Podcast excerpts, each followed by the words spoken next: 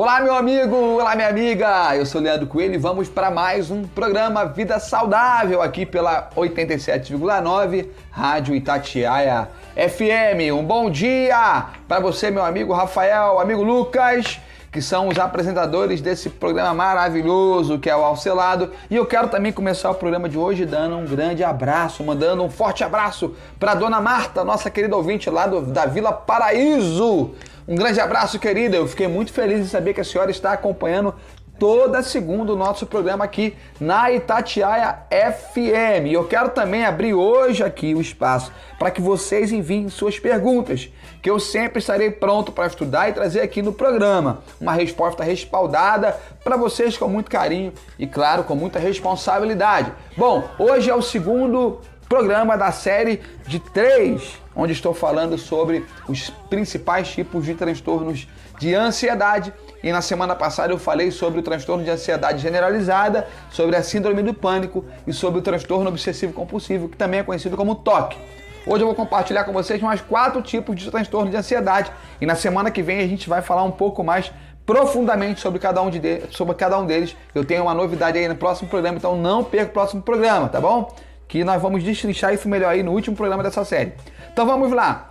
O próximo aqui é o fobia social, que também é conhecido como transtorno da ansiedade social. É uma doença de curso crônico, potencialmente incapacitante e com alto índice de comorbidade, ou seja, de outras doenças que vão ali se alojando por causa ou oriundas dessa fobia social. Ela vai apresentar-se aí com um medo excessivo de humilhação, um embaraço em vários contextos sociais, por exemplo, como falar, comer, escrever ou praticar atividades físicas e esportivas em público. Olha só. E aí muitas vezes o que motiva o paciente a procurar o tratamento e a dificuldade nesse tipo de fobia social, desse transtorno de, de transtorno de ansiedade chamado fobia social, é ali a dificuldade nos relacionamentos com os pares românticos, tá? E também essas pessoas podem evitar se aproximar de outras com medo de serem rejeitadas, de não agradar e de serem até mesmo ridicularizadas.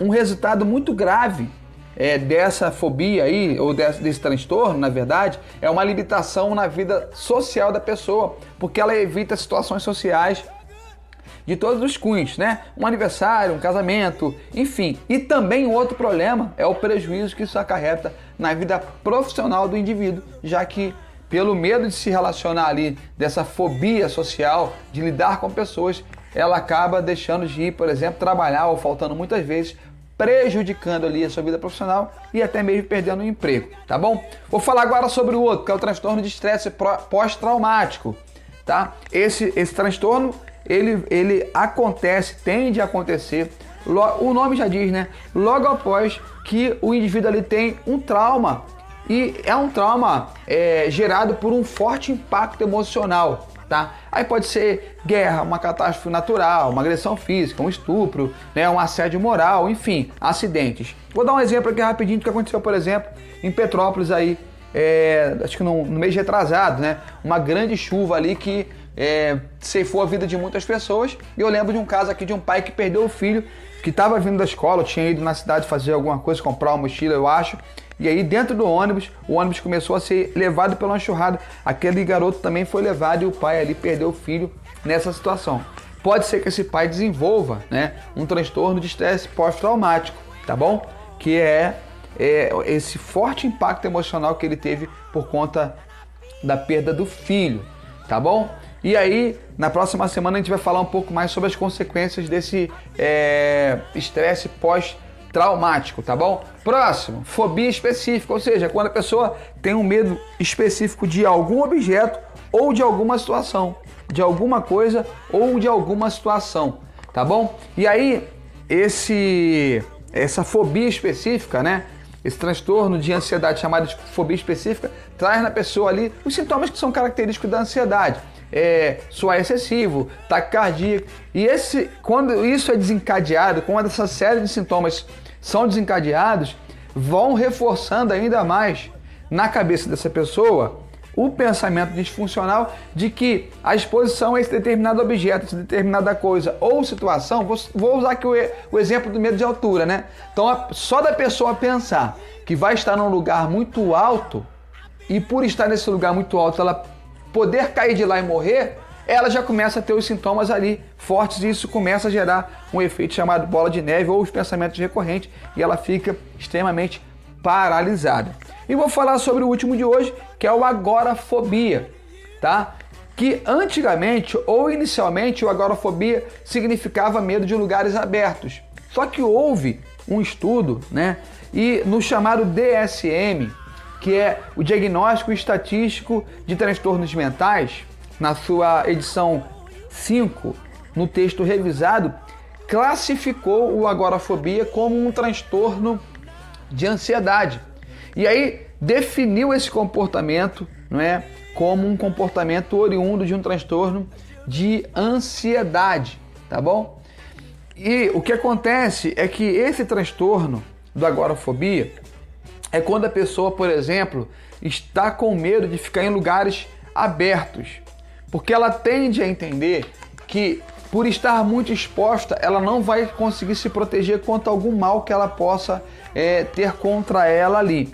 E é muito importante você ficar atento, porque no programa passado eu falei a respeito de um transtorno que desencadearia, que pode desencadear também o agorafobia, que é o transtorno perdão, que é a síndrome do pânico. Inclusive, existem estudos que dizem que aproximadamente um terço das pessoas que têm o transtorno de pânico, ou têm a síndrome do pânico, elas podem desenvolver também o transtorno do agorafobia, porque elas começam a evitar os lugares abertos, lugares públicos, porque ficam com medo de ter mais uma vez um, um, um ataque de pânico e não ter ali como se proteger disso. Tá bom? Gente, esse tema que eu estou desenvolvendo com vocês aqui, de saúde mental, ele é algo muito importante e não pode ser tratado com indiferença ou como algo que dá para ir se levando, gente. Toda vez que a gente fala, ainda existe muito preconceito quanto a isso, né?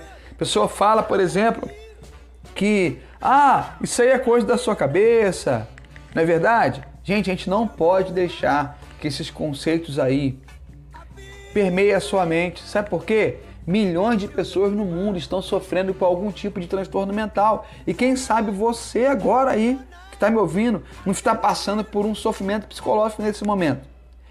É por isso que eu me lancei nesse projeto chamado Mente Saudável, com a parceria aqui da Rádio Tatiá FM, parceria do Lucas, parceria do Rafael, para poder levar juntamente com eles até você, querido ouvinte, um pouco de como você deve se portar diante de algum sinal aí de um transtorno de ansiedade, por exemplo, que você esteja sentindo aí ou passando.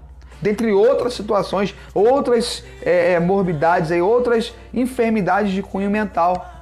Eu sempre falo aqui e onde eu tenho compartilhado acerca do saúde da, é, acerca do assunto de saúde mental.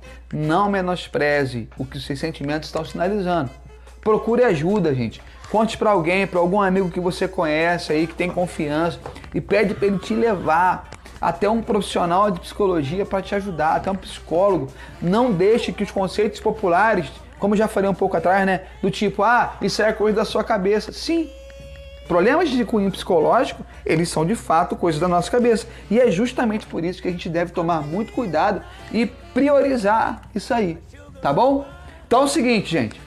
Se você quiser saber mais profundamente sobre esses assuntos, sobre sistemas de, eh, sistemas de saúde mental, pode estar me seguindo lá no arroba leandro.coelhooficial e me chamar no direct. E se você estiver precisando de ajuda, ajuda aí na questão psicológica, também pode me chamar lá, tu vai, vai encontrar um caminho poder te ajudar, tá bom? O programa de hoje vai ficando por aqui. Desejo a todos uma ótima